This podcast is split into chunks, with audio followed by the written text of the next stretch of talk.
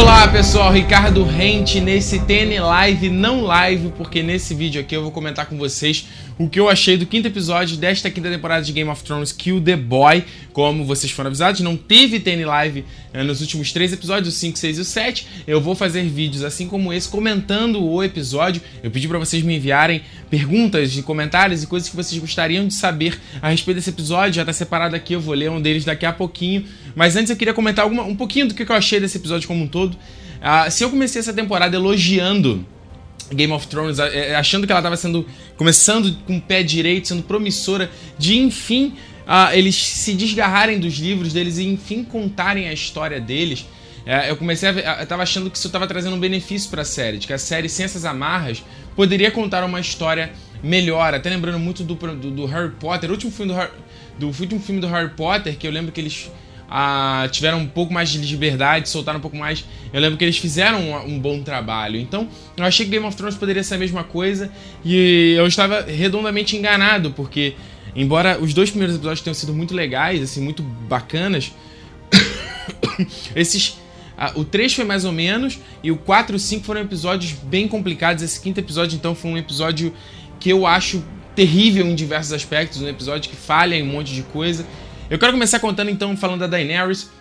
É, a gente começa o episódio com ela que ah, querendo descobrir ah, o que aconteceu com o Sr. Barry Selmy, que de fato morreu na série. Ele é um personagem que não morre nos livros. Ele é inclusive um personagem que tem capítulos do ponto de vista dele a partir do quinto livro. Um episódio é um personagem que começa a ganhar a relevância. O próprio ator falou que não esperava que o personagem fosse morrer porque ele tinha lido os livros. E ele ficou chateado de saber da notícia, ele não queria sair da série, é chato isso. Uh, e eles mataram o personagem, não sei muito qual o propósito deles na série. Talvez para abrir uma brecha aí para entrada do personagem do Tyrion como conselheiro da Daenerys, porque lembrando que a Daenerys não tem mais o Jorah Mormon, que ela expulsou na temporada passada. e também não tem agora o Barry Selmy e a Missandei que não é bem uma conselheira de guerra, né? Ela é mais uma intérprete. Então, é, talvez eles fizeram isso para abrir mais pro Tyrion, não sei. Mas a gente teve logo no começo do episódio uma cena bacana, que foi ela tentando amedrontar, amedrontar aqueles mestres lá de, de Mirin. E a cena dos dragões, sempre colocar dragões, né? Eles devem estar com dinheiro sobrando. E eu achei bacana a cena do, do julgamento em si, deles queimando o maluco e partindo o cara no meio, comendo o cara.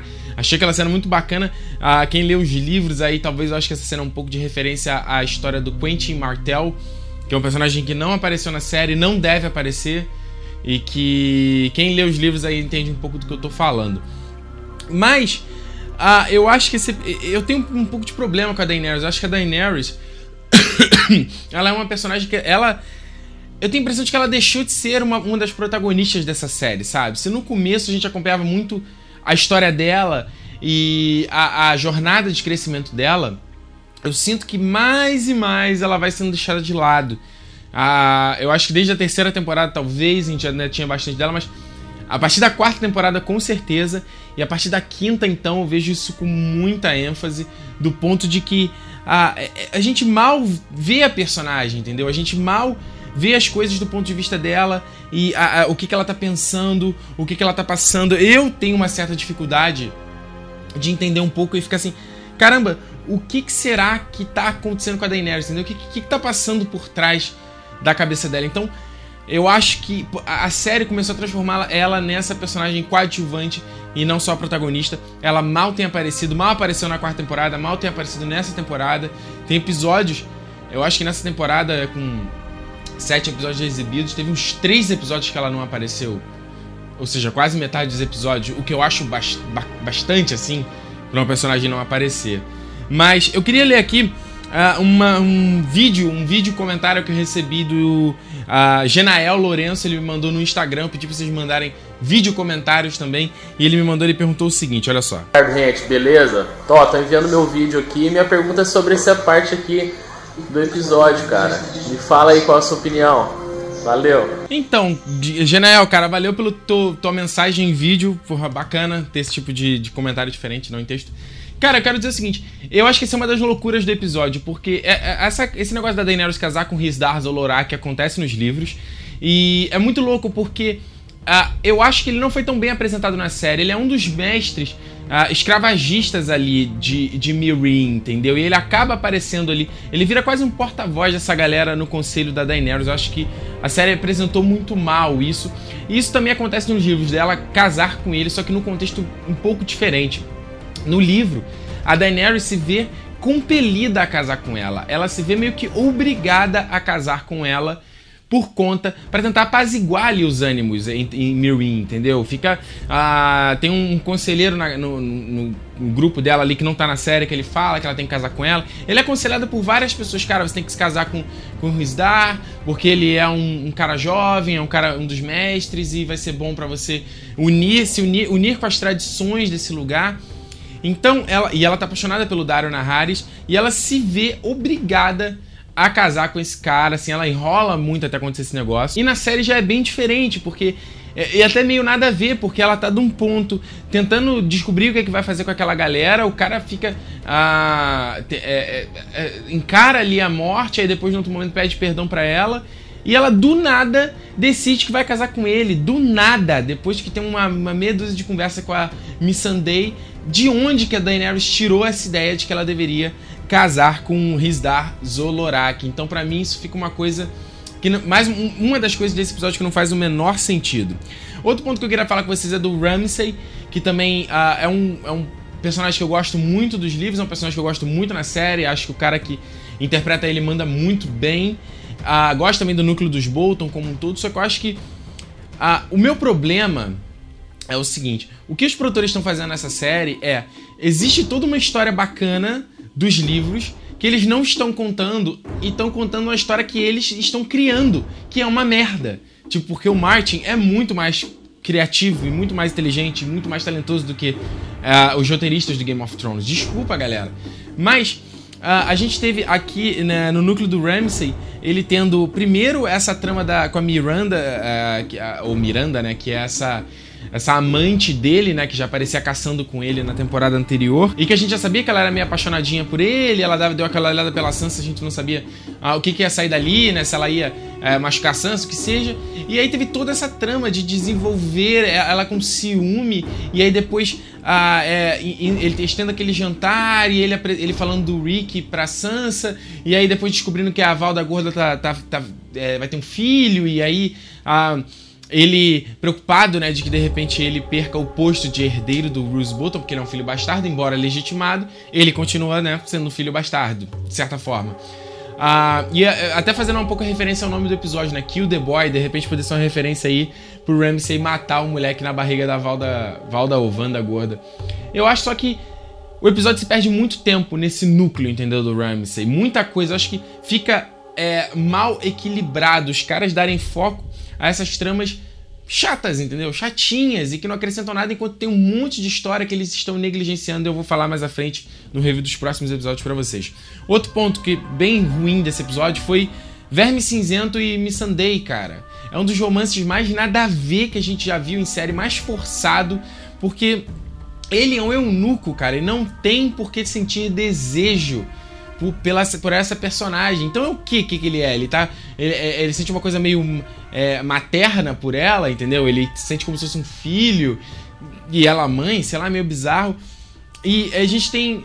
É, é, é, é, é tão cafona a cena deles dois juntos e tão pouco interessante. Sério, tem alguém que ah, compra esse casal, Verme Cinzenta Miss Sunday. E é mais bizarro que ainda tem a fala dele. Ah, mas eu tinha medo de nunca mais ver Miss Sunday. Cara, eu quase caí do sofá quando eu vi essa cena. Mais um dos momentos desnecessários desse episódio. E, para fechar assim com um grande momento desse episódio, foi Jorah Mormon e Tyrion ah, sendo atacados em Valíria. Isso é maluco por um milhão de aspectos. O primeiro, que a interpretação de Valíria deles é completamente diferente da interpreta do, do que é dito de Valíria nos livros.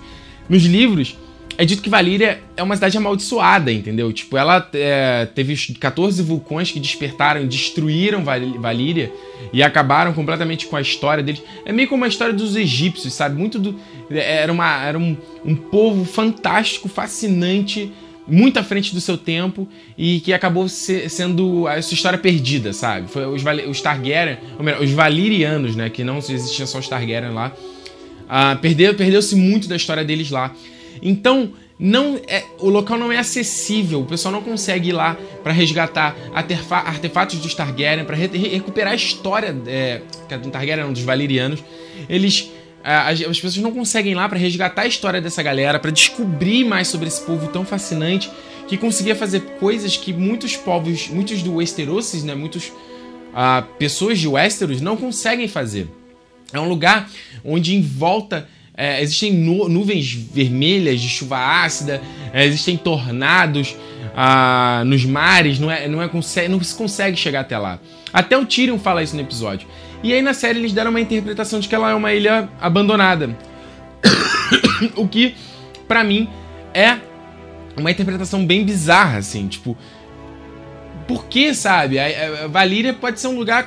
É, é só ir lá, entendeu? Não dá. É, é, eu acho que ah, na série fica até difícil. O que aconteceu com os valirianos para eles serem extintos a ponto de que a ilha deles ah, tá de certa forma normal, né? Só tem ruínas. Não, tipo, por que, que o pessoal não voltou para lá? Não voltou para correr atrás dos artefatos de valirianos? Ou voltou para recolonizar aquela ilha? E o mais bizarro é o motivo pelos qual, pelo qual eles tiveram que passar por essa ilha, que era fugir dos piratas. Segundo Jorah Mormon, ah, os piratas também têm medo daquele lugar. E eu achei muito chinfrim essa justificativa dos caras passarem no meio de uma ilha bizarra, é, sinistra, pra, sabe, a troco de nada, para fugir de pirata. Come on, vai, inventa, inventa uma, uma, uma, história melhor. E aí, no caso, eles estão atacados pelaquela galera, dominados pelos escamagris, e o Jorah Mormon é então infectado ali naquele momento para salvar o Tyrion, que cai no cai no rio. E isso daí só reforça uma trama que tem nos livros que a gente não vai ver nessa na, na série, que é a trama do jovem Griff. Porque na trama dele acontece exatamente isso. Eles estão passando por um outro local que é conhecido por ter essa infestação de escama gris e aí eles são atacados, e o Tyrion cai no fundo do mar, e aí um outro cara, o John Connington, salva ele e fica infectado com escama gris, a gente descobre isso mais à frente no livro. Então a gente ter já essa trama com o Jorah Mormon e tal, é um indício de que a gente não deve ver isso de, do Jovem Griff, a trama do Jovem Griff na série. Então, uh, eu acho... Cara, eu, eu fiquei meio bizarro, porque para mim não, não fez sentido, entendeu? Ah, tem a luta, a luta é de certa forma bacaninha, interessante a cena e tal. Beleza, mas para mim não faz sentido quanto história, como eu falei, esses caras estarem passando no meio daquele lugar e sendo atacados por esses homens e o, ti, e o, o Jorah agora infectado e ah, meio com essa coisa, caramba, ele vai morrer. O que, que o Jorah vai querer agora? Ele quer chegar na Daenerys antes de dele morrer, de repente? Ele quer o perdão dela? Sei lá, sabe? É umas coisas assim que para mim ficam tanto quanto inexplicáveis. Vamos ler as mensagens de vocês agora? Olha só, Kátia Ribeiro Ogata. O mestre de Castelo Black é o Rei Louco? Não, não, não, não, não, não. Você tá viajando total, Kátia. O Mestre Aemon, ele é um Targaryen, mas ele não é o Rei Aerys. Eu acho, se eu não estou enganado, ele é o tio do Rei Aerys. Tio, avô, tio, eu não lembro, galera. Ele é irmão do Rei Aegon V, o Improvável. E se eu não tô enganado, acho que o rei, o rei é isso mesmo. O rei Aerys é neto do Aegon, então seria tio avô, né, no caso, o Mestre Aemon. Me corrijam aí nos comentários se eu estiver errado. Mas ele não é o rei louco não. O rei louco Aerys foi morto pelo Jaime, cara, né? Por isso que o Jaime é conhecido como Kingslayer. Uh, Matheus Felipe. Qual será o futuro de Jorah? Será que ele pode cortar a mão dele e evitar a morte? Uh, se Jorah tinha contaminado e tocar o Tyrion, ele também pega escama gris? Cara, então, Matheus, é uma possibilidade. Será que poderia acontecer se ele cortasse a mão dele fora?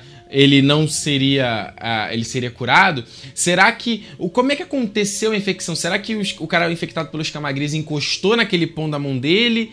Ou de repente encostou em outro ponto, mas se manifestou ali, entendeu? Então, uh, o que eu quero dizer é que ele poderia cortar, mas a infecção já tá no corpo dele como um todo, entendeu? Só que se manifesta em certos pontos. Pode ser uma possibilidade. Agora, o qual é o futuro dele? Talvez eu veja isso. Ele queira o perdão da Daenerys antes de morrer e aí uh, ele vai para morrer e aí a Daenerys, Daenerys perdoa ele no último momento, sabe? Vai ser aquela coisa bem é, é, dramática da série, né? Falar romântica. Mas, enfim, também teria um pezinho de romântico, né? Jean Moraes. Uh, queria que você falasse um pouco do Jon Snow indo para Durolar. Não lembro se isso acontece no quinto livro. Então, Jean, não, isso não acontece exatamente no quinto livro. Acontece, mas não com Jon Snow. Isso é um outro cara que ele manda. Uh, o resto dos selvagens que fugiram depois da, do ataque lá à muralha, né, do fracassado ataque à muralha. Eu já falei para vocês em outros lives. Uh, nem todo mundo que tá na muralha é guerreiro a maioria não era guerreiro. Então, ah, tem uma, é, uma selvagem que é a mãe toupeira que lidera essa galera para eles ah, irem para um ponto distante, uma, uma é, tipo um, um, vale bem distante ah, ao norte da muralha, para que eles fiquem sitiados ali, para que eles se protejam ali. E aí o Jon Snow descobre isso e manda um cara da muralha, se eu não me engano, é o Lorde Comandante de Atalaia Leste do Mar. Ele manda o cara lá com alguns navios dos Stannis para resgatar esses selvagens para que eles não virem soldados dos outros. Mas na série eles vão colocar o Jon Snow aí para fazer essa essa cena de ação. A gente vai ver isso no próximo episódio, no oitavo episódio. E na série eles têm que colocar isso pro Jon, Snow é o heróizinho, sabe? Então eles têm que botar ele na ação. E o Jon Snow, depois que vira Lorde Comandante, depois que ele vira é, o Senhor Comandante da Patrulha, da Patrulha da Noite, ele não participa mais de aventura, de luta, entendeu?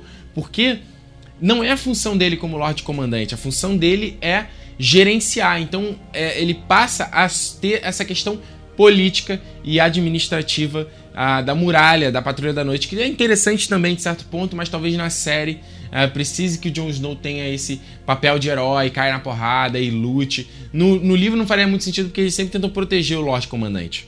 Ah, vamos ver aqui. Vitor Hugo Couto. Ricardo, tu acha que a série tá dando muito foco pra teoria de que uh, o Rhaegar é, e a, a Liana são os pais do Jon Snow? Sim, isso é uma das teorias uh, sobre a origem do Jon Snow. Eu, inclusive, fiz um vídeo sobre isso, sobre a descendência. Será que o Jon Snow é um Targaryen? E esse vídeo vai ser publicado essa semana ainda, se você está vendo esse vídeo na data da publicação, no grupo fechado dos protetores do território, da galera que patrocina o Território Nerd no Patreon. Fiz esse vídeo extra como um agradecimento a esse pessoal. Então, se você é um dos protetores, fica ligado essa semana que eu vou publicar o vídeo lá, certo? Olha só, Peta Taid, ele pergunta o seguinte: Será que Thoros de Mir e, Do e Beric Dondarrion aparecerão, aparecerão novamente na série? Peta, eu adoraria que eles aparecessem nos personagens que eu adoro tanto nos livros, e eu adorei deles nas séries, eles apareceram na terceira temporada, para quem não lembra. É, o Thoros of Mir era aquele sacerdote vermelho que ressuscitava o Beric Dondarrion, que era aquele cara de tapar o olho que já tinha morrido seis, sete vezes. É, são dois personagens que eu acho fascinantes.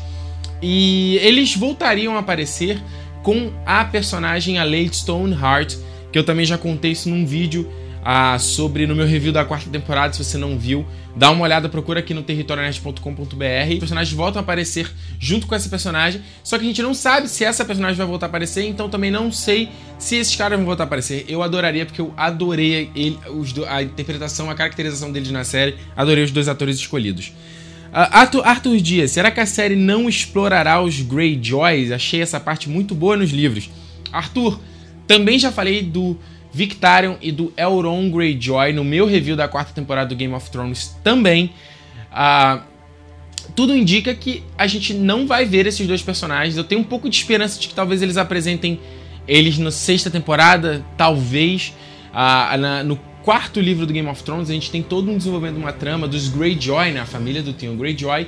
E o Victarion e o Elrond são os tios do Theon Greyjoy. E eles, têm, eles são dois personagens muito fodas que aparecem e que também começam a tentar mudar esse tabuleiro. Só pra você entender como um desses personagens são fodas, o Elron, uh, que é um desses tios, ele é tão foda que ele conseguiu ir até Valíria e voltar. Ninguém consegue até lá, todo mundo morre, todo mundo desaparece. Ele conseguiu ir e voltar e ainda conseguiu um item Targaryen perdido que é foda pra caralho. Cara, quem sabe eu conto pra vocês num outro vídeo. Uh, vamos ver aqui mais mensagens. Pablo Anderson. Vamos ver o que ele fala aqui. Uh, e a doença dos homens de pedra? Por que são mandados para lá ao invés de serem mortos, como o próprio Tyrion disse? Cara, esses homens de pedra são os caras que foram completamente infectados pelo escama gris, a doença se espalha pelo corpo todo. E eles não morrem, mas eles ficam insanos, entendeu? Porque gera dor essa parada. Então imagina que os caras têm uma ferida no corpo inteiro. Na série, eu também não lembro disso, mas eu, li, eu vi um pessoal falando, parece que eles dizem isso, né? De que Os caras são enviados para lá que estão com essa doença, que isso é uma maluquice também, não existe isso no livro. Como eu falei, existe uma área uh, no caminho de volantes, onde o Tyrion tá passando nos livros, que é infestado dessa galera. Ali tem uma predominância de acontecer o escama gris. E por isso que tem mais desses caras infectados ali, entendeu? Mas não é que eles são mandados para lá. E aí na série eles colocaram que eles eram mandados para Valíria, o que não faz sentido nenhum. A, a Shireen, a filha do. Aqui, até o, o Fernando Ferroz pergunta. O Fernando Ferroz. Ricardo, tem algum jeito de impedir o escama de espalhar ainda mais pelo corpo, tipo, cortando o braço dele? Como eu falei, talvez o corpo dele já esteja todo infectado. Como o Stannis conta, ele teve que contratar uma porrada de mestres e a galera fazer o horror para tentar é, reter o escama, da Shireen para que ela não ficasse. não morresse, na verdade, né? Não ficasse insana com essa doença. Ah, mas não existe uma cura conhecida, não existe uma, uma técnica conhecida. Então, talvez a princípio o Sor Jorah esteja aí condenado mesmo. E Henrique Oliveira, quem pega, Ricardo, quem pega escama gris vira um caminhante branco de pedra? Não é um caminhante branco, cara. É, ele pergunta, eles ainda pensam como humanos?